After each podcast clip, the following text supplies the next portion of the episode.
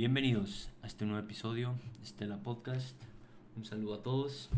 Está conmigo el invitado de hoy, Ángel Moreno.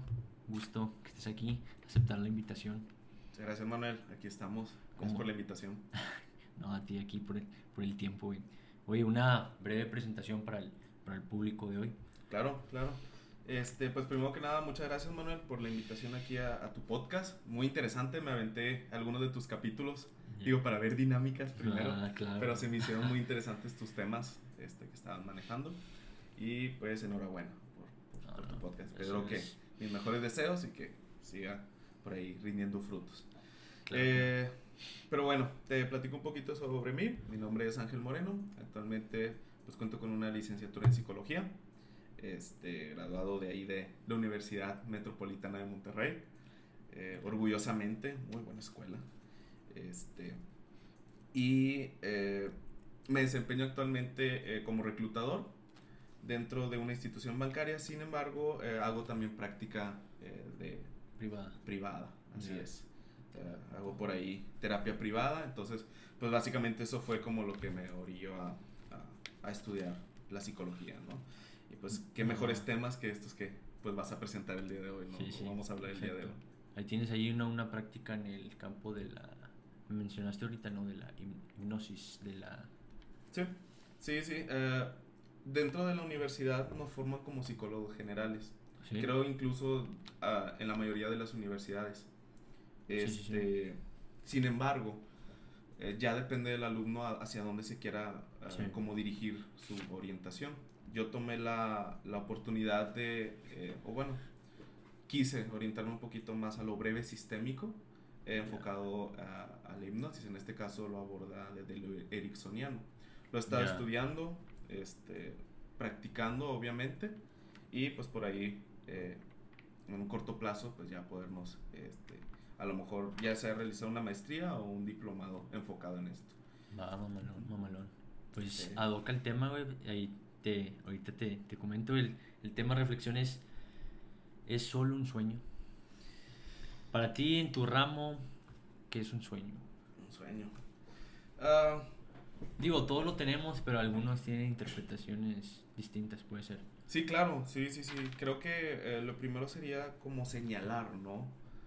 Eh, desde qué perspectiva o teoría analizamos que es un sueño, ¿no? Está el apartado humanista, el apartado psicológico, el apartado motivacional, eh, fisiológico, biológico, o sea, creo que sería como definir esto, ¿no? Pero en general, o sea, creo yo que con motivo de la reflexión de solo un sueño, creo yo que es algo eh, que no es exclusivo del ser humano, pero eh, sí es exclusivo del ser humano la reflexión sobre el mismo sueño. Entonces, eh, creo que es algo muy paradójico porque hay ciertos animales, incluso tengo entendido que el armadillo es el que más sueña después del ah. humano. un, fun fact. Este, y sin embargo, pues el armadillo no, no reflexiona. O sea, el ser humano es el que puede llegar a la reflexión sobre sus sueños. Pero, pero sí, creo que vamos a poder abordar muy por encima eh, algunos aspectos desde la interpretación, interpretación del sueño, Manuel. Vamos, Malón. Oye, de hecho ahorita mencionabas sobre, digo, en tu campo que te gusta de la hipnosis, alguna experiencia que te haya marcado, dices, al chile esto me gustaría compartir ahí con la raza. Uh, primero que nada, o sea, eh, hay que definir como es la hipnosis, ¿no? Sí, sí, sí, claro. Eh, la hipnosis básicamente es eh, una técnica que se utiliza para eh, ingresar a estados alterados de conciencia que nos den eh, un beneficio o bien se utilicen para cierta situación. Eh, los casos más comunes es, por ejemplo, John Milton, no sé si lo conoces aquí, por lo menos en México es muy conocido. Monterrey, sí, De que dicen sus anuncios, ¿verdad? De que última fecha, y estas madres duran un chingo de tiempo. ya sé. Este, oye, que hablando de eso, soy un flaco, Sí, güey. Sí, sí. Fun fact. Sí. Este. Eh, bueno, su papá, eh, Taurus do Brasil, ya falleció. Eh, era pues psiquiatra y de hecho tiene un, un honoris causa. Ah, este, debido a que hipnoti bueno, el honoris causa es como resultado de que tiene un récord de más personas hipnotizadas de manera, de manera remota. Aquí en México. Eh, no, no, no, fíjate que ese dato sí te lo debo. No recuerdo si es aquí en México, pero incluso hasta lo televisaron. o sea, lo ah. televisaron y personas en su casa incluso, o sea, pudieron entrar en estados alterados de conciencia por medio de la hipnosis. Este, entonces, eh, por ejemplo, Tauro do Brasil y muchos psicólogos más, incluido Freud, o sea, lo usaban desde un apartado terapéutico.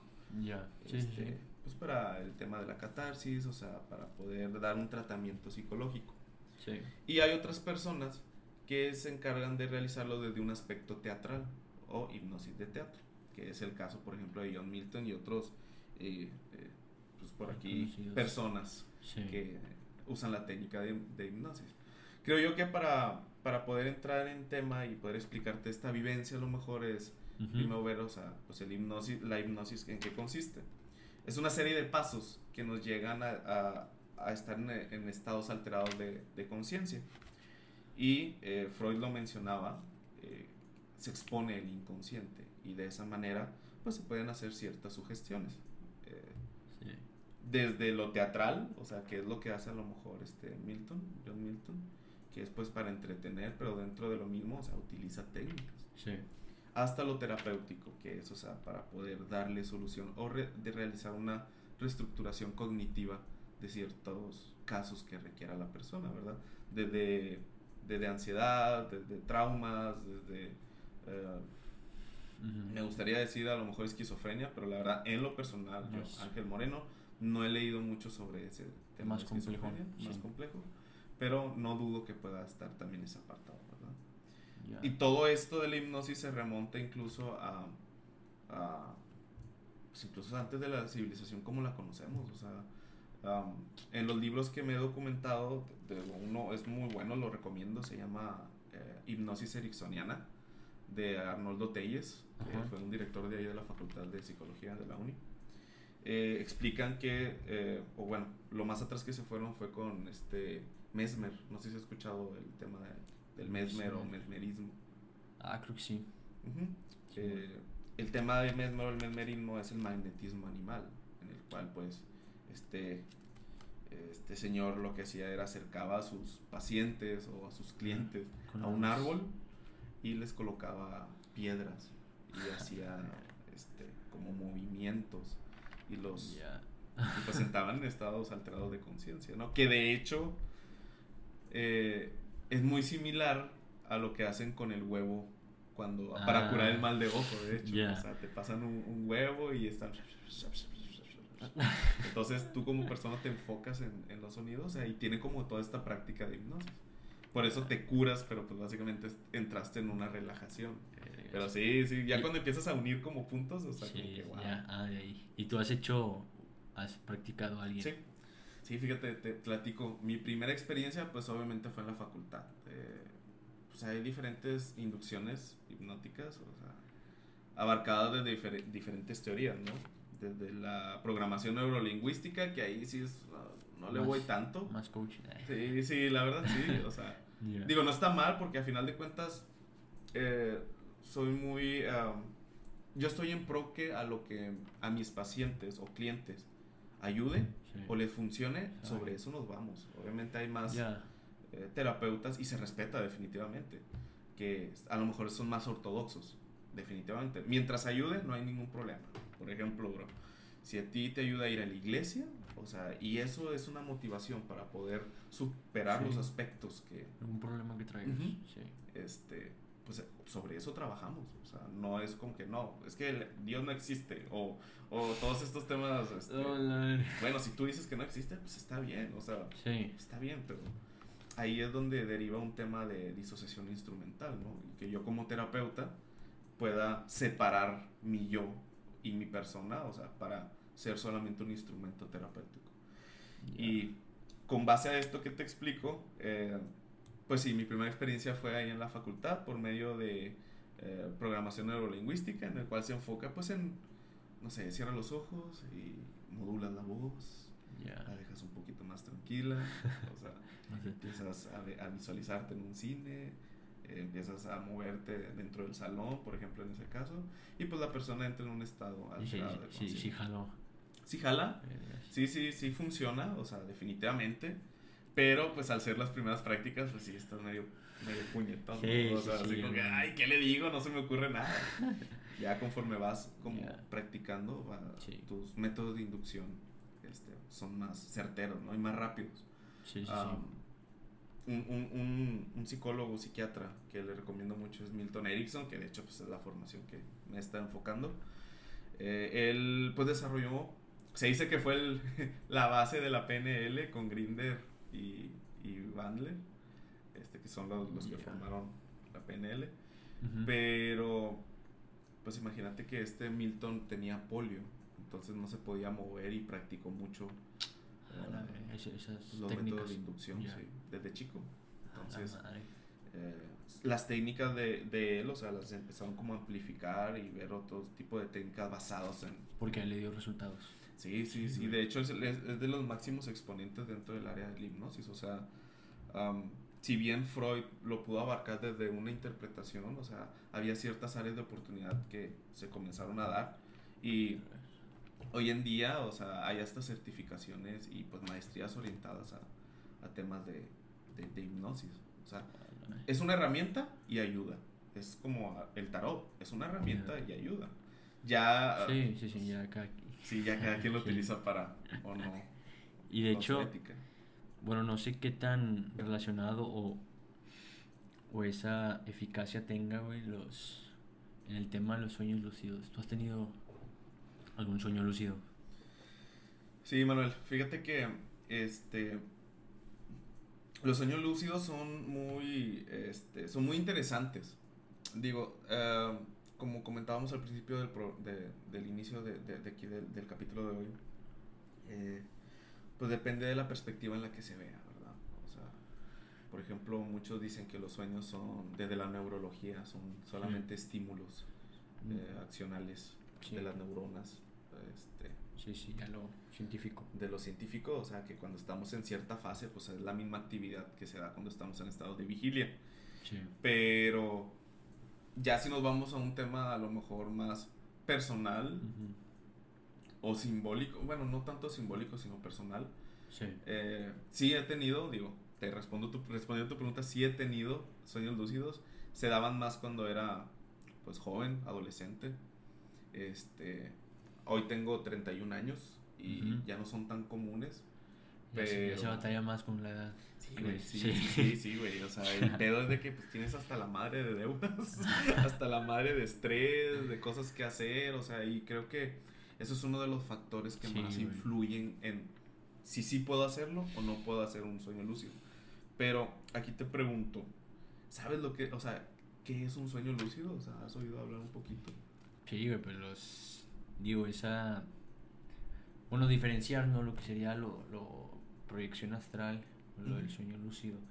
El lúcido es un, siento que es como que ya estás más consciente, ¿no? Que estás ahí en ese, eh, tipo así como, la, como la del origen. Ah, sí, definitivamente. Dicha película, no, Tengo ahí una, una vivencia con, con cierta droga. que, que yo no, no, ya no. Después te la platico. Ah, pero, es, o sea, en eso se consiste, ¿no? Que tomas cierta control en dentro del sueño, ¿no? Sí, sí, básicamente un sueño lúcido es, o sea, en palabras simples, o sea, es ser consciente de que estás en un sueño. Obviamente aquí ya deriva pues muchas cosas, ¿no? O sea, eh, qué puedo hacer en el sueño, qué, qué me gustaría hacer en el sueño, eh, qué tanto controlo en el sueño, entonces pues vas escalando. Cuando era morro, cuando estaba chavo, eh, me acuerdo que era bien común. No sé, va a sonar algo tonto, pero bueno, se justifica porque estaba, estaba chavo. Recuerdo que soñaba mucho que estaba camino a la escuela y donde estaba camino a la escuela me daba cuenta que era un sueño.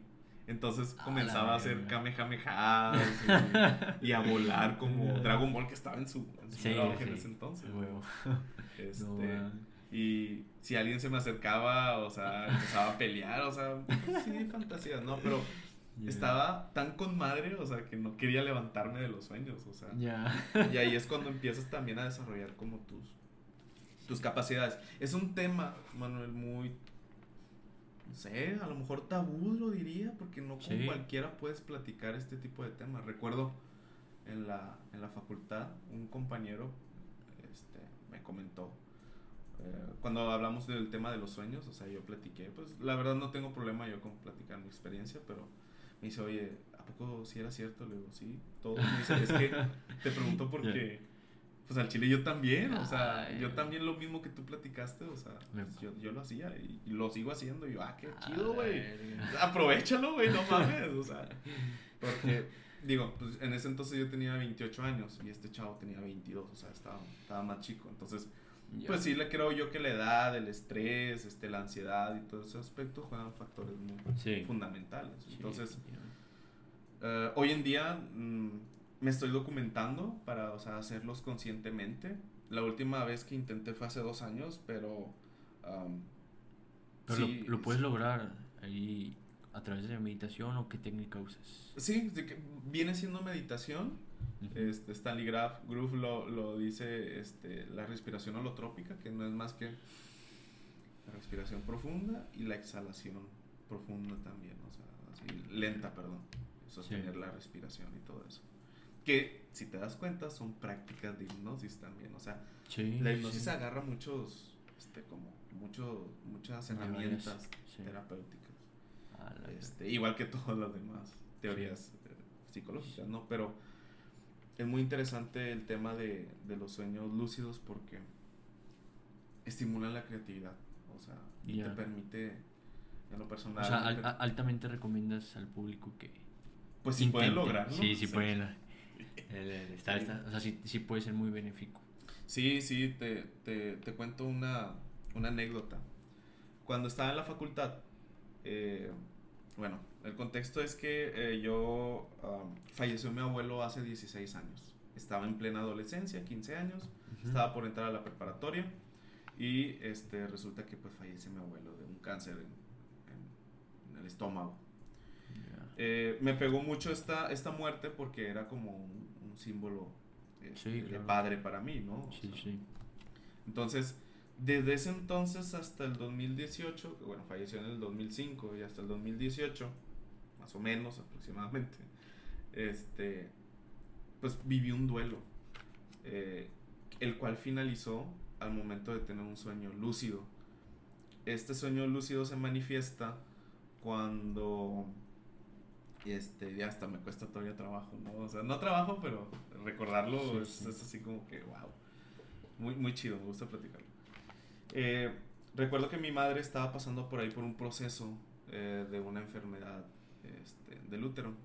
Entonces, este, ella entró a una sala de operaciones, eh, un día viernes la iban a operar. Y pues a mí nunca me ha gustado el tema de hospitales, o sea, sí. Es, sí, güey. ¿a, quién, ¿A quién le gusta? Sí, no. Ahí siempre hay un 50% de vivir y un 50% de sobrevivir. Entonces, eh, pues, o sea, eh, recuerdo que era el viernes, la iban a operar el día sábado en la mañana, estábamos consiguiendo sangre y yo estaba estudiando en la facultad. Entonces, este, pues yo no me quedé con ella, la iban a operar a eso de las seis y media, siete de la mañana. Y esa noche, bro, recuerdo que tuve un sueño. Eh, un sueño en el cual, pues no se me olvida. No, no, no se me olvida y creo yo que no se me va a olvidar porque pues sí lo reforcé. Que de hecho es un consejo que les puedo dar. Si sueñan algo, perdemos como el casi el 100% de los sueños, o sea, por el tema de la represión. Desde la psicología, un sueño es como esta, este vestigio de tu inconsciente este, por sacar lo que reprimes diariamente. O Entonces el sueño es una manera igual que las equivocaciones o los lapsus, este, igual que, que, le dices a una persona con otro nombre, o sea, es lo mismo que un sueño casi. Es el inconsciente manifestándose. pero ah, pues es un poquito complejo, ¿no? Y a partir de ese sueño fue que te concluyó ese ciclo de duelo. Sí, sí, fue un duelo muy, muy duro, o sea, muy duro porque eh, la conclusión ya con terapia obviamente, lo cual recomiendo al ser psicólogo, o sea, evangelizo, por llamarlo así, o sea, a cada uno de mis amigos y conocidos a que vayan a terapia, o sea, no es de locos, o sea, no es este, para gente rara, sino nos ayuda a ver desde otra perspectiva las cosas. Introspección, normal. Entonces, en ese entonces yo no estaba acudiendo a terapia. Sin embargo, ya conocía acerca de simbolismos, de, significados y significante, este, y sobre el contenido manifiesto y latente. Que básicamente, eh, si nos vamos eh, en tema de interpretación, el contenido manifiesto es lo que tú recuerdas del sueño. O sea, todo lo que... Sí. Recuerda un sueño, te levantas y eso lo recuerdas. Sí. Ese es el contenido manifiesto y el latente es lo que realmente significa. Entonces, les voy a contar mi manifiesto de ese sueño. El contenido manifiesto del sueño de, de, esa vez fue que obviamente lo vemos como una cámara. O sea, el sueño es como una cámara que una película, una película. está verga. Este, recuerdo que estaba sentado en el sillón de mi casa viendo hacia la puerta y veo que entra un hombre con un smoking. O sea, un smoking. Sube las escaleras corriendo y allá se queda. Recuerdo que entra otra persona, la cual no recuerdo qué persona era. Este, esa es la represión de mi inconsciente. Te platicaba ahorita que eh, dentro de un sueño el inconsciente eh, expone, pero el preconsciente reprime las cosas que mi consciente o mi yo no puede afrontar o no, no puede aguantarlo. Entonces, ¿qué hace? Lo censuro para que no te cause conflicto y tengas un quiebre, por ejemplo. Entonces yo no recuerdo a esa pinche persona. no, no, la recuerdo. imagínate un hijo, un perro, no sé, alguien. No recuerdo a esa persona. Y la tercera persona que ingresa es, es mi abuelo. Este. Este es el sueño, digo. Eh, recuerden que el contexto es que en la vida real mi mamá la iban a operar. Entonces, eh, volviendo al sueño, se sienta a un lado de mí mi abuelo y ahí es donde yo tomo conciencia del sueño. Y digo, güey, es un sueño aprovecha. Dije, que está. Aprovecha que está mi abuelo a un lado.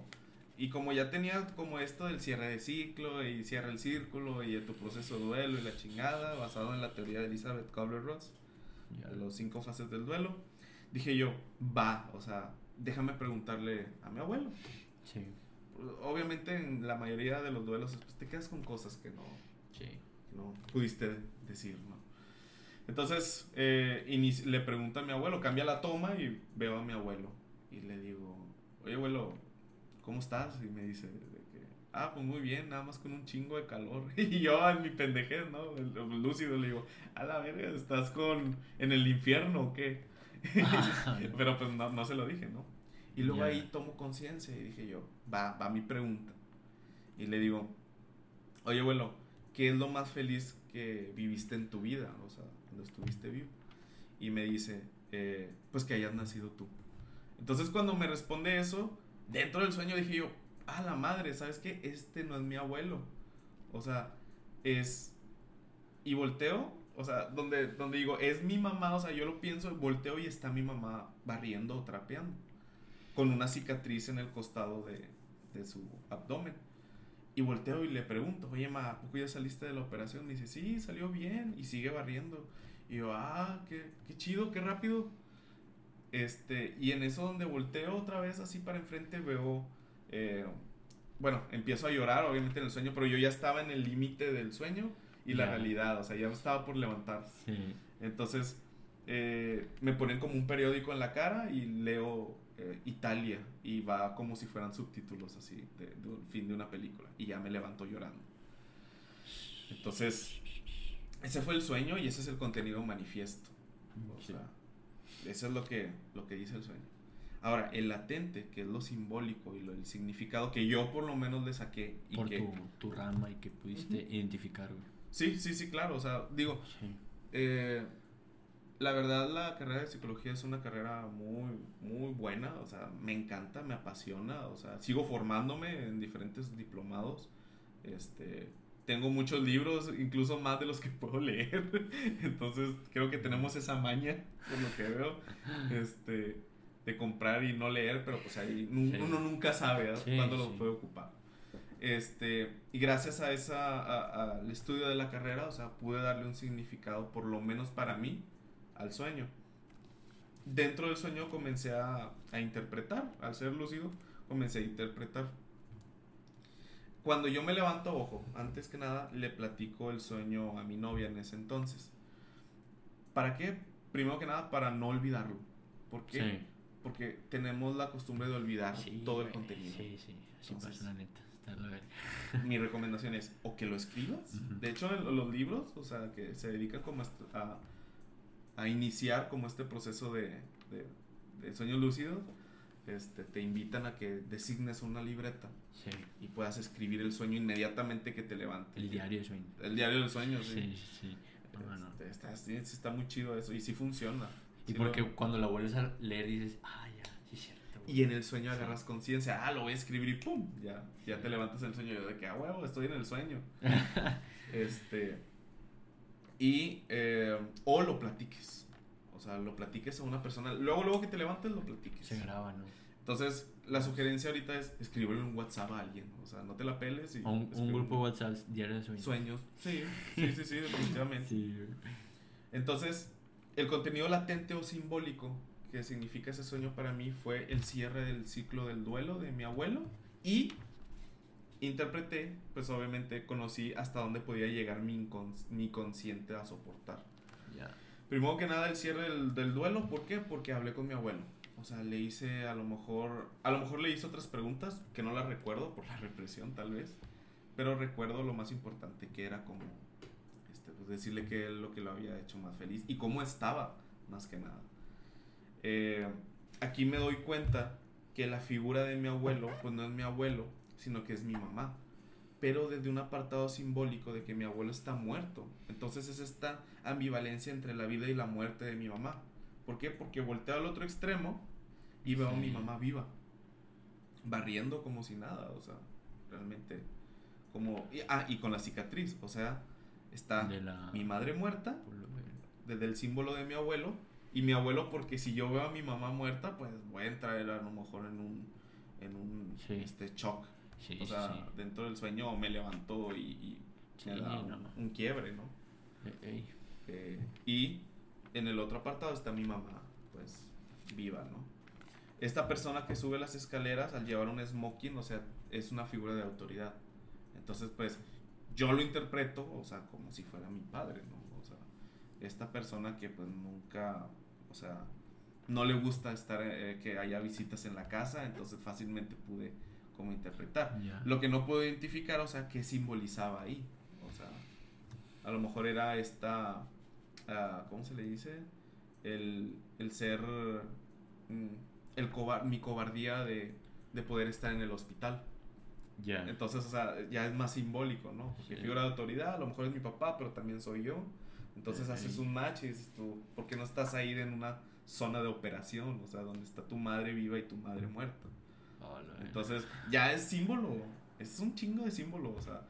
Eh, y después, o sea, está la ambivalencia de mi madre ante la mortalidad, está este, esta persona que pues no desconozco quién es, y está el tema del de el periódico, que como te comentaba hace rato, o sea, eh, dice Italia, pero se asemeja al nombre de mi novia.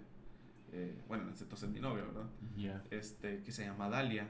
Entonces, Dalia, Italia, y vemos el simbolismo, ¿no? de que, eh, siempre está ahí, te informa, está el día al día, es tu soporte, o sea, te platica, no, no que platiques, pero lees y sabes y conoces acerca de, de todo. Entonces, pues creo yo que eh, fue una interpretación a lo mejor salvaje por ser estudiante, pero desde ese momento, bro, o sea, ya no, ya no tuve el, ya no viví esa fase de tristeza y depresión cada vez que se tocaban temas con mi abuelo, porque en lo personal se le pudo dar un cierre por medio de un sueño lúcido.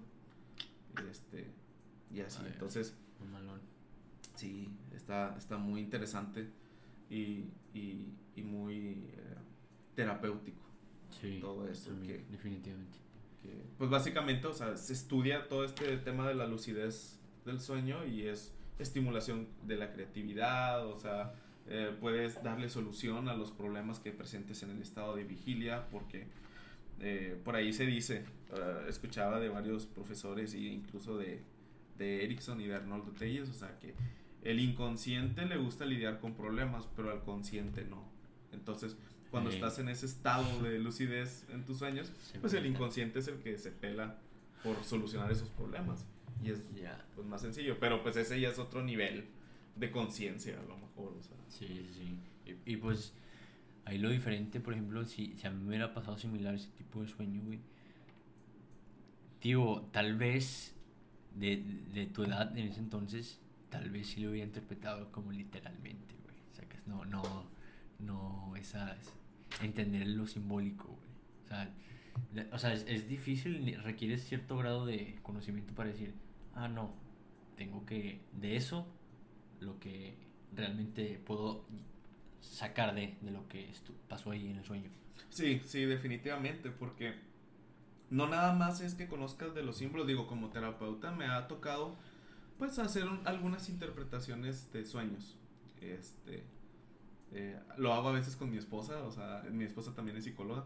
Ah, y así es más orientada freudiana, entonces está con madre porque podemos no debatir porque pues mi orientación siempre es ah, de todo, o sea, de todo un poco psicodinámica, humanista, cognitivo, conductual, o sea, eh, ah, de todo, o sea, puedo agarrar de todo y es lo, lo, lo que a mí me gustó, o sea, no casarme con un solo ramo. Este, si a ti te ayuda, como te decía al principio, sí. si a ti te ayuda y es benéfico para ti, vamos a darle sobre esa línea. Entonces, hemos estado interpretando sueños incluso con la familia, porque conocemos el contexto. Muchos cometen el error de hacer interpretaciones de los sueños sin tener el contexto de la persona. No sé si, si llegaste a leer los libros de que como perdiste una muela en el sueño, este significa pérdida monetaria. O soñaste con boda, significa muerte. sí, sí, o sea, son, son, a lo mejor cierta perspectiva. Yo aquí te diría, sí y no. Sí desde un concepto a lo mejor eso de la muela, de que, ah, es pérdida de dinero. Pues la muela simboliza lo oral, o sea, está dentro de lo oral. Pero también tiene muchas conexiones nerviosas, o sea, esto ya es simbolismo, ¿no? Tiene muchas conexiones nerviosas que si nos faltara una muela no pudiéramos pensar en trabajar. Entonces te necesitas ausentar para sacarte una muela. Entonces es pérdida monetaria. Pero eso ya es darle, o sea, es rebuscarle a los símbolos. La boda. Te pregunto aquí, ¿cuáles son las veces en que se reúne la familia completamente? Cuando, ¿qué sucede y qué sucede? Las bodas. ¿Y cuándo más? Funerales. Exactamente. Entonces, o sea, ¿te das cómo vamos construyendo eso? O sea, por eso te digo, a lo mejor los libros de, de, interpretación de los sueños, dices tú, ay, no mames. Sí, como, ¿qué relación hay? No, dices, sí, pero, o sea, puede que sí, y puede que no, siempre y cuando se conozca el contexto, no olvidar del paciente o del cliente. Por ejemplo, yo conocía mi contexto, o sea, de que, ¿sabes qué? Yo soy bien cabra para ir a, a los hospitales. Soy bien cabra para poder, a lo mejor, en ese entonces superar la muerte de un ser querido. O de mi madre, o quién no, ¿verdad? Este, entonces, tuve el contexto. Y por eso pude hacer la interpretación. Ahora, esta la hice yo, pero si a lo mejor lo hubiera hecho otra persona, me hubiera sacado otra información. Sí, güey, es lo que digo, o sea. Todo depende. Sí, güey. Y, y, ojo, es nada más como una herramienta también, o sea, no es algo con lo que te quedes, ah, es que significa esto y tú tienes esto, o sea, eso es depresión, o sea, no, no, no, no, o sea, nos da un estatus que a lo mejor cómo está la persona, este, y le, le, puedes ayudar a lo mejor a cerrar los ciclos de duelo, como pasó conmigo, o darle significado a, a su, al sentido a su vida, o sea, que ahorita igual tocamos ese tema, pero... Sí. Pero sí, bro, está, está muy interesante. Pues, está bien cabrón, está bien amplio el tema del sueño. Yo digo que estaría bien de una vez de esa perspectiva humanista, güey. Humanista. A, adentrarnos, güey. Pues aquí puse un, en mis apuntes, bro que desde el tema humanista, este, pues tenemos que es cualquier anhelo o alusión que moviliza a una persona. O sea, eso lo saqué de Wikipedia. Pero básicamente sí, o sea, ¿cuántas veces no hemos escuchado eh, e, este tema de que sueña? Pero no nada más sueña, o sea, sí, que hazlo. realidad. Sí, hazlo realidad, o sea. Pero bueno, es que puede ser un sinónimo, no sé cómo lo das, de alguna meta, algún propósito o sueño, propósito, meta. Sí, sí, claro, o sea, definitivamente. Eh, un sueño es algo, digo, a lo mejor te sale, es algo imposible, por llamarlo así. Ok. O sea, si lo vemos desde un aspecto así como que ah, es como imposible hacer realidad un sueño. Pero eh, he escuchado, o sea, de, de muchos motivadores en, en, YouTube, en Facebook, o sea, a congresos que he ido, o sea, que te dicen de que es que no debes de dejar de soñar. Yo estoy de acuerdo con eso. Ah, sí. Este, no debes de dejar de soñar porque... Es gratis. Es, es gratis, ¿no? Y, sí. y, aparte, bro, le da sentido a tu vida. Sí. O sea, al chile imagínate a alguien, como tú dices, el sueño y una meta y objetivo es algo similar, o sea, sí. oye, estoy, quisiera soñar, este, creo que lo maneja Dupeo como el pensamiento mágico. Ah, sí. Pendejo, pero creo que viene, es de Freud que le llama pensamiento mágico, o sea, sí, lo normal, que es como poner expectativas, este, súper altas. Por ahí, este, eh, el otro hombre estaba platicando de eso, eh, de, de, del pensamiento mágico. Entonces, eh, un sueño básicamente, o sea, es, es algo imposible que puede volver posible.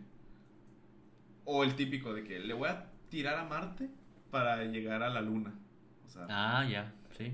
Puede ser eso, pero la idea es como dice, o sea, no debe de dejar de soñar porque eso le da sentido a la vida, nos motiva sí. en la vida a no ser conformistas y si eres conformista de perdido estar motivado con algo. Sí. O sea, se respeta a las personas que son conformistas, se respeta a los que son ambiciosos, se respeta, o sea, la, la frase clásica, ¿no? O sea, mi derecho termina cuando inicia el del otro, o sea, y yeah. debe de respetar. Sí, güey. Y es que, por ejemplo, ahorita que lo mencionas, me acuerdo de un video, güey, que dice, o sea, también siempre hay que, no, güey, ser realista, ¿cómo vas a soñar eso? Por ejemplo, ponle hace que 50 años, si yo tuviera las mismas metas que Elon Musk, güey, voy a poner... Eh, voy a hacer viajes al espacio, güey, voy a hacer viajes comerciales al espacio. Ay, güey, estás bien loco, güey. O no sé, ponle muy antiguo, güey, que voy a transportar a gente, güey, en, en cosas de metal, güey, como barcos. Sí. Ah, güey, no mames. ¿sabes? También el contexto, güey, que dices, porque es realista, güey. O sea, si, si realmente trabajas en ese pedo, güey, puede que... De eso a nada, güey. Sí, claro, definitivamente. Sí. De hecho, fíjate, a lo mejor va a sonar muy, a, a lo mejor fuera de, de, contexto, pero creo que esto ya es como un sueño más consciente, o sea, soñar sí. desde una perspectiva de motivación, pero más consciente. Este James Cameron creo que fue uh -huh. el que hizo el de Avatar, ¿verdad? Sí. Bueno. Sí, sí. James Cameron no realizó la segunda película de Avatar porque dijo que lo que él quería realizar Era... no había tecnología en ese momento. Y Entonces, creo que ya está en Exactamente, trabajo, pero estoy decir, ahorita ya está en trabajo esa madre. Entonces, desde su perspectiva soñó o proyectó a futuro un, uh -huh. un Avatar 2 con cierta tecnología. Ahora, imagínate que esta película hubiera dicho, ¿sabes qué? Este, cuando se tenga esta tecnología, vamos a realizarlo. Eso es soñar, o sea. Sí, sí, sí. Y, y sin embargo, no va a quitar. El, ¿Tú crees que James Cameron quitaría el dedo del renglón? Él estaría, en lo personal, y mi opinión, estaría buscando a ver qué, cuáles son las tendencias, qué tecnología salió, sí, qué salió, qué esto y lo otro. Sí. Ah, ya se tiene lo que busco. Dale. Vamos a darle, qué es lo que tú dices, por ejemplo, con Elon Musk. Cuando soñaba este men, el decir, voy a poner una empresa que va a posicionar gente en la luna o a viajar, bueno, en la luna no, pero a, a, la Estación Espacial Internacional. O sí, sea, bueno, fue un sueño que tuvo. A partir de. Incluso, o sea, a partir de un sueño puedes fijarte tus metas. Un sueño ahora sí que del apartado psicológico. Y yo, yo, yo, te podría decir, puede ser muy interpretado diferente, que a partir del sueño estamos donde estamos. Claro. Las personas. La claro. verdad. Definitivamente. Y de hecho, ahorita que mencionas de Avatar, en ese entonces, güey, yo vi la película y dije, a la madre, en esos años güey, estaba madre la. No, no, no, no, no, no. O sea, te, tengo entendido que Avatar es la llegada de. Es como también la historia de otra película, dices. No, no, no. Creo, creo que Avatar fue la del Camino hacia el Dorado o la de la llegada de, Col de Hernán Cortés. Ah, Tengo sí, entendido, o sea. De extraterrestres. Es Ajá, pero pues en el contexto extra sí, sí, extraterrestre. Es que sí. Y por ejemplo, güey, también así. Bueno, ahorita ves una película similar a Avatar ah, en esos tiempos, güey. Y por ejemplo, también en su época Matrix, güey, fue como ah. que a la madre, güey, ¿no? Oye, pues ya ves la teoría que dicen de Matrix, que estamos en una simulación. ¿Has visto la teoría? Sí, güey. No, me, me, es mi película favorita, güey, la, la, de Matrix. Matrix Oye, pero ¿qué tan...? El, el tráiler, güey. El de la que 4. salió, está Sí, con madre porque ahora abordaron pedos mentales de que sí, señor. Yo, yo lo interpreté así, ¿no? De que sí, tenga sus pastillas, está loco Ah. usted. Y yo, oh, de hecho le dije a Era mi puro esposa. pedo. Sí, güey, le dije a mi esposa de que, oye, amor, ¿sabes qué? Ahora inter- eh, metieron la trama como si estuviera como, a lo mejor, a lo mejor, no sé, un trastorno esquizofrénico. John Wick esquizofrénico. sí, a huevo, o sea, y me dice, ahora sí quiero verla. Y yo, sí, Sí. a huevo, yo también. Ya las había visto, ¿verdad? Pero, pero, no mames, o sea. yo- yo- ¿Sabes también la del origen? O sea, la del origen dices tú, güey, ¿y si sí es cierto, güey? ¿Y ¿Qué- si morir Ujú. es cuando nos levantamos? Como le sucedió a la, a la chica, que por pura sugestión. Yo creo por- tanto el origen Matrix, te, yo te plantearía qué tan alejados o cercanos están de la realidad. O sea, A la madre. creo que no podría darle respuesta a esa pregunta. o sea, sí están muy bien hechas, güey, la neta. O sea, tanto simbólico, güey, lo, lo de los sueños, güey. Dije, güey, verga, o sea, si te, si te quedas pensando al final de la película, güey, qué pedo. Yo- yo- estoy, estoy despierto, no, güey. Sí, no, de, de hecho, fíjate que eh, cuando te metes en los temas de, de, de los sueños lúcidos y los viajes astrales o des- des- deslizamiento astral, Ya. este, no, deslizamiento no, eh, des- Proyección. O, Es, es proyección ast- astral, es un concepto y des... eh, No sé, pero es que, que te muevas, Ah, desplazamiento. Desplazamiento. sí, desplazamiento. sí. Ma- O sea, hay muchos temas del hilo rojo, que, o el hilo de plata, perdóname, el hilo de plata. Este, que si Ujú. se te rompe, cualquier entidad puede entrar en ti, eh, en tu cuerpo y controlarlo. Que viene lo de la película de Insidious, o La Ah, Noche del sí. Demonio, ¿la has visto? Está súper chido, la de La Noche del Demonio. Sí, Cuando sí, yo sí. vi la segunda parte, cuando se abre sola la puerta, pero que era el vato en el sueño rondando la Sí. casa, está con madre, porque dices, le da sentido a la paradoja. Eh, pues estos temas que te digo, o sea, en internet hay muchos recursos que te dicen de que sí, para entrar en un estado de lucidez, usa la técnica del RA, por ejemplo. O esta técnica de escribir tus sueños cuando te levantes, o de platicarlos, o eh, pues la técnica autoalusiva de meditación de Greenberg. que- Ya. que es como que sé consciente de cada uno de tus movimientos y luego fija tu, tu, Atención. tu atención en la Sí. palma de la mano, siente como y empiezas como ya imágenes oníricas y ya empiezas a soñar, ¿no? Este, respondiendo a tu pregunta, no podría respondértela porque son muchas teorías. Sí. Me gusta también casarme con la de los sueños. No sé si, eh, bueno, hay un, hay un cartero que llega ahí a mi casa. Igual le voy a pasar el podcast para que lo escuche. Le mando saludos al Pepe. Y me contó algo muy interesante. Y no se me hace, este, loco cuando eres abierto a ese tipo, este, de, Sí.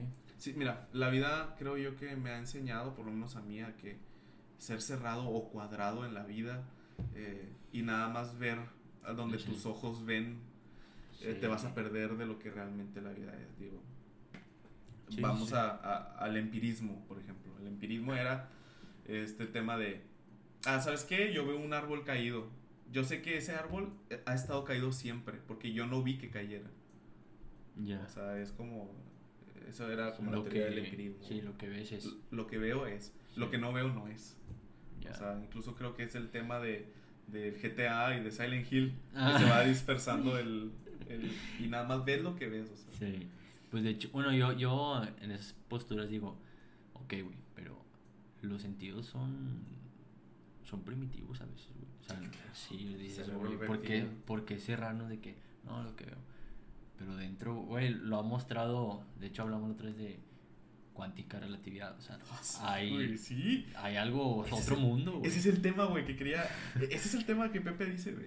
Dice el vato, cuando estás en los sueños, básicamente hay mil y un personas, o sea, hay una infinidad de personas en diferentes, a lo mejor, vamos a hablar de la cuántica, ¿no? O sea, en diferentes dimensiones, o sea, no lo hablo de- del 3D y 4D, no, lo hablo en dimensiones, o Sí. sea, ah, para empezar tienes que creer en que no estamos solos en el universo, o sea, en primera, ¿no? O sea, en segunda, o sea, es pues ser abierto de ese tipo de temas, ¿no? Porque creo yo que son temas muy delicados que no puedes tratar con cualquiera. Pero este, este, eh, este Pepe me dice, los sueños básicamente son el medio para que tú vivas en la dimensión de tu otro yo. Entonces, ¿por qué tus acciones o tus realidades en los sueños que recuerdas ves a, están los de Yabus, por ejemplo? Ah, o sea, que dices tú, oye, ya viví este pedo. Sí, güey. ¿Cuándo fue la última vez que te pasó, güey? Platícame, o sea, ahorita te voy a decir una que estuvo bien chingona, güey, y me pasó hace un mes, güey, con mi esposa. Güey, fue de que discusión en la familia, güey, y yo estaba sentado, güey, como ahorita dices que ves el sueño como una película, güey, igual. Y se pone mi hermana en ese lugar y dije, güey, qué pedo, esto ya lo había visto, güey. En el... Y ya sabía que iba a pasar. ¿Y se los platicaste? Sí, güey, sí les digo, güey, que, qué pedo. Ahora tú vas a hacer esto. ¿Llegaste a hacer eso? Que de... O sea, así de platicar. Sí, o sea, por ejemplo, ah, sabes que ya viví esta, ahora tú vas a levantar la mano y la levantas. Sí, para ver, es que, no, güey, no estoy en, un sueño. Sí, es así, dije, mm. estaba consciente de... Ah, no, sí, sí, pero ya en la realidad, por ejemplo, de que viviste el sueño y luego se están dando las situaciones y luego dices tú en tu mente, ¿sabes qué? Mi hermana va a levantar la mano y la levanta. Bueno, pero tú le dices, mira, vas a levantar la mano o algo así. O va a pasar esto. O sea, ¿los platicaste en la realidad? O sea, pasa y luego les digo, güey, esto lo vi. Bueno, yo te traigo una más, más, más mamona, güey. O sea, hace un mes, este, yo estaba cocinando, ah, digo, como proyecto este, tengo venta de panques de plátano, de pan de plátano súper ricos y pan de, de vainilla, o sea, totalmente artesanales. Ese es mi pequeño emprendimiento. Está riquísimo, o sea, te doy una muestra cuando las tengas. Está, está bien chido el chido. Estaba yo este, preparando la mezcla de, de los panes. Entonces, la situación se dio de un sueño que tuve hace años, hace a lo mejor 3, 4 años. la madre. Este, y ya te cuenta que estoy preparando y suena una canción y mi esposa estaba leyendo un libro y le digo, oye amor, ¿sabes qué? Esto ya lo viví y te voy a decir lo que va a pasar. Va a llegar eh, paquetería, una paquetería, me va a entregar una algo y voy a decir que estaba erróneo y lo voy a querer regresar. Y así quedó, o sea, ni siquiera me dijo, ah, jaja, ni nada, o sea, ah, sí, X. Ahora, ¿Qué es lo interesante de aquí? Una canción tiene un, era reggaetón. Tiene una duración de 3 a 4 minutos. Entonces yo tenía 3 o 4 minutos para que se cumpliera el déjà vu que había vivido. No te miento, Manuel. no te miento, Manuel. O sea, no te miento y te lo juro por quien quiera, mi mamá, mi hermana, mi papá. O sea, te estoy diciendo la verdad. Llega la pinche paquetería de Mercado Libre y me entrega un paquete que estaba erróneo. ¿Qué cambió? Me lo terminé quedando en lugar de devolverlo. Ah, porque dije, Pero, sí, voy a cambiar. Voy a cambiarlo. Pero mi esposa estaba en la situación, el acomodo de la sala estaba en la situación, estaba cocinando como en mi déjà vu y la canción que sonaba era la que sonaba en, el, en mi déjà vu. qué pedo. Y dices que fue 3, 4 años, güey, para que lo recuerdes. A mí me pasa déjà vu, pero de que algo que soñé hace un mes, güey. Por eso dije, no. No, yo, sí me acuerdo de hace años y, y mi esposa se queda ay, no mames. Ángel, qué pedo, Ángel. O sea, ay, no mames. y yo, te dije, o sea, te lo creo que yo así de lo normal y yo por dentro, a su pinche madre, no mames, o sea, y tengo entendido que esto se le llama premonitorio, sueños premonitorios, algo ah, así. Y haciendo investigación en Wikipedia decía sueños premonitorios, pero pues sí, o sea, pero, güey, dices tú, qué verga, ¿no? Entonces, sí, sí me quedo pensando a lo mejor en lo que dice Pepe, o sea, el cartero que cotorrea ahí conmigo, o sea, o sea, son básicamente, los sueños son como portales a la dimensión de tu otro, por ejemplo, en mi caso, otro ángel que está viviendo en otra dimensión. Entonces, ¿por qué entonces ves a personas que dices, ay, chinga, yo ya te conocía, ay, chinga, te me haces conocido? Pero te digo, es un tema bien delicado porque no se puede tratar. Sí, porque pues, ahí, por ejemplo, pues, eh, tu versión, porque estuvo un testigo, tú tu esposa. Sí, sí, No se jura, ¿verdad? Obviamente en vano. Y a lo mejor jurar no es una palabra que tú digas, pero les aseguro y les digo 100% que es real esto que les acabo de platicar. O sea.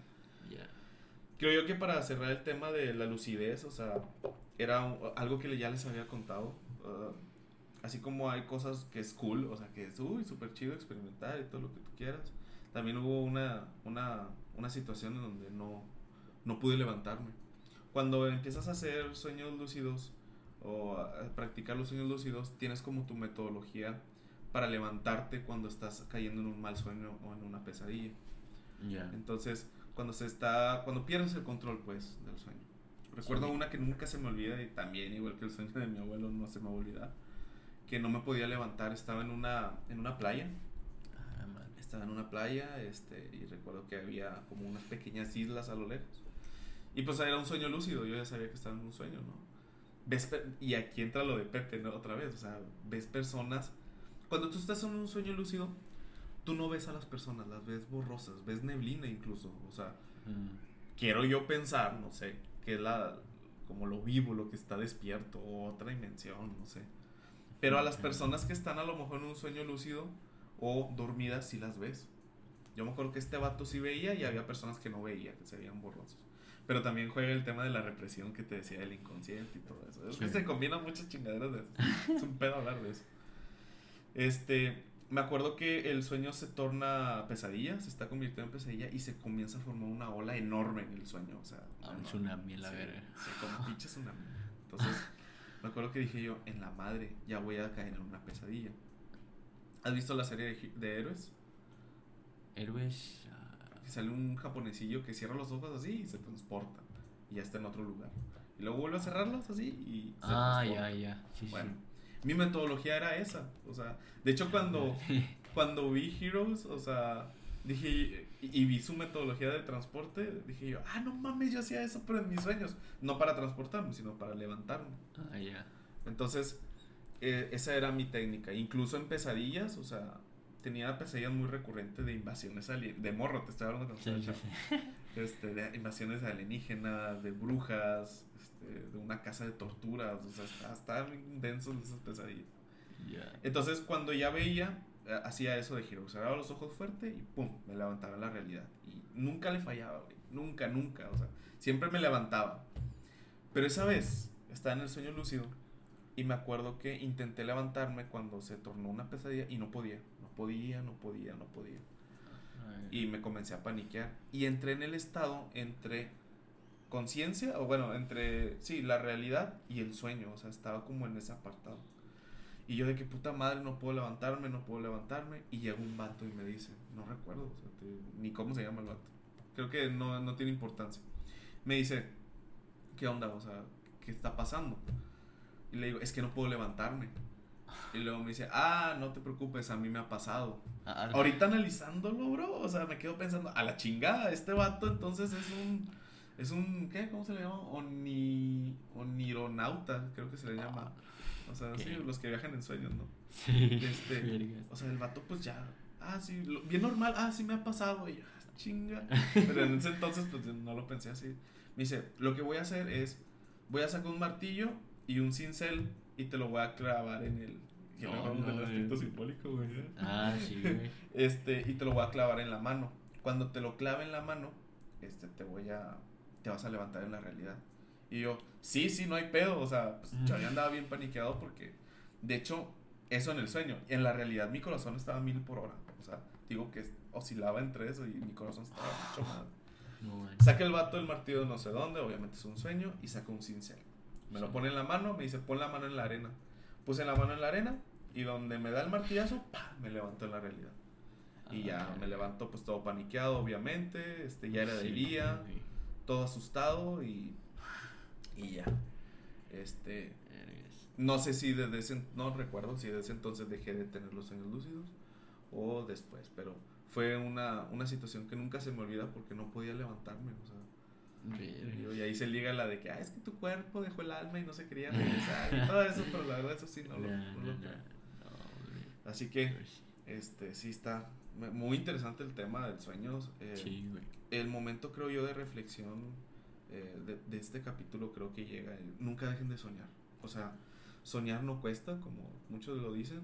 Soñar hace que, pues, nuestros mecanismos de, de conciencia cognitiva, este, conductual, eh, de reflexión o de insight eh, corran.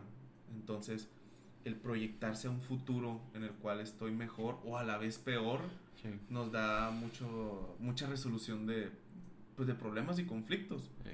Que a final de cuentas, pues a esto se, se viene a la vida, ¿no? y hasta le da sentido.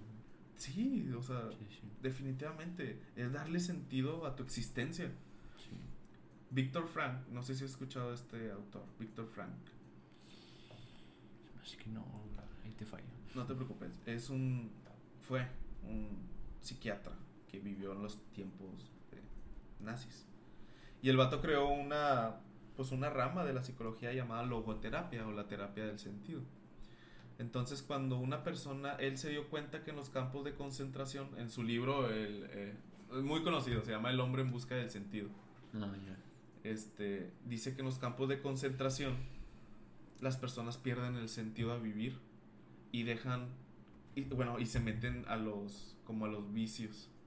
O sea, cuando él detectaba que una persona estaba fumando o intercambiaba su pan que le daban por cigarros, comenzó a detectar que las personas eh, pues se dejaban morir, morían por exceso de trabajo o se suicidaban o este, hacían algún desmadre para que los metieran a la cámara de gas. Entonces, eso lo describe en su libro.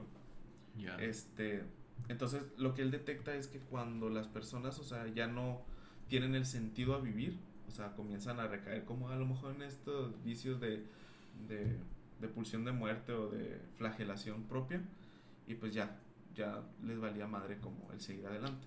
Pero en contraparte había personas, o sea, que querían seguir viviendo porque les motivaba algo. Sí. Él hacía, les preguntaba, oye, ¿por qué estás aquí o por qué sobrevives? No, pues porque mi familia, no he visto a mi familia y quiero ver a mi familia. no, pues porque tengo un negocio allá lejos y, pues quiero ver qué resulta después de esto. Él, por ejemplo, su motivación era, en primera su familia, pero luego su teoría de logoterapia. Entonces, está bien interesante, te recomiendo ampliamente ese libro, está muy chido. Pues de hecho, fíjate, te iba a decir para concluir, acostumbro de que película o, serie o libro que recomiendes. ¿Ese sería o tienes otro en mente? Creo que ese sería, o sea, para ver el tema de sentido, o sea, nunca pierdan el sentido, o sea, a, la vida. Eh, si no lo encuentran, pueden ir con un terapeuta a intentar, o sea, buscarlo. Pero a final de cuentas, o sea, es... Nunca dejen de soñar, nunca pierdan el sentido y el día en que quieran dejar a eso, busquen ayuda profesional. Creo que es el mejor de los consejos que se puede dar. Eh, el día en que pienses que vas por un que estás por dar un paso importante, pero que necesitas una segunda opinión, un psicólogo o psiquiatra, o sea, nos ayuda por medio de la formación que tenemos a ser un objeto neutral en el cual te hace ver las cosas de una manera diferente. Em, el sentido es lo que nos motiva incluso a seguir viviendo, o sea, a no perder la esperanza. Eh, película a lo mejor que te pueda recomendar, pues creo yo que dedicado al tema de los sueños lúcidos e insidios, de terror, este, pero refleja muy bien a lo mejor el tema de, los sueños. No que lo refleje, sino lo exagera un chingo, pero está bien interesante si lo quieres ver desde otra perspectiva. Y hay otra que se llama Las nueve vidas de... esa siempre se me olvida. Pero también es algo similar, o sea, como al tema de Ya. Déjame te lo doy de una vez. Las nueve vidas. Las nueve vidas. Se llama Las nueve vidas de Drax. Es del 2016. Este. Joy Drax, algo así. Está, está interesante porque también trata así como de mensajes por medio onírico. Este, pero vuelvo a lo mismo, o sea, es, ficción. O sea, sí, pues ya en, en, lo real, o sea, sí tiene muchos datos muy parecidos. De hecho, he platicado con varios conocidos que han vivido sueños lúcidos o vivieron sueños lúcidos y hay un patrón muy, muy común. Entonces, este pues sí, esa, esa, esa película está. Y pues la del origen. Y Matrix, no mames, Matrix. O sea, creo yo que es, es, es, algo súper complejo, pero súper chingo. Y, y, fíjate, bro, que eso como quiera, esa, ese tipo de películas le sigue dando sentido a la vida. Porque entonces hay más allá de la muerte. Que si lo vemos desde esa perspectiva, es, ah, ok, entonces el morir no significa finalizar. De hecho, la psicología, la psique, eh, desde la historia de la psicología, la psique era un alma errante. O sea, se le conocía como un alma errante que cuando el cuerpo físico pues terminaba su función aquí en, la tierra o física, uh, erraba a otro, a otra vida. a otra, pues a otra vida desde el punto de vista humano, ¿no? Por eso se tenían todos estos todos estos conocimientos previos y, natos o natos, natos, o sea que innatos. Cuando ya lo traes de nacimiento. A ver, Eh, ¿Es eh, innatos? Natos, Natos, ¿verdad? natos, Sí. sí, sí, sí. Algo así. Pero sí, o sea, creo yo que, que pues eso sería todo y pues ponerme a su disposición este, como terapeuta, o sea, eh, y, y si no se abarca, o sea, no es la técnica que buscan, pues siempre hay otros terapéuticas, terapeutas con Sí, otras técnicas. claro, claro. Entonces, la idea es, la psicología hoy en día ya no es un tabú, no debería de ser ya un tabú, Sí, no. es como si fueras al doctor y este ayuda mucho. Es por ahí vi un meme, ¿no? De que, oye, ir a terapia está con madre porque es hablar una hora de mí. O sea, soy el centro de atención. Está con madre, pero, pero sí, bro. Sí, no, pues agradecerte, güey, el tiempo y el, digo, el conocimiento que nos has aquí compartido y tus experiencias. muchas gracias güey. a ti, bro. Eh, muy interesante. Aquí tu podcast, este, pues cuando quieras, otro día, Sí, tratamos otro tema. va, va, se arma, se arma. Un gusto, amigos. Un saludo. Estamos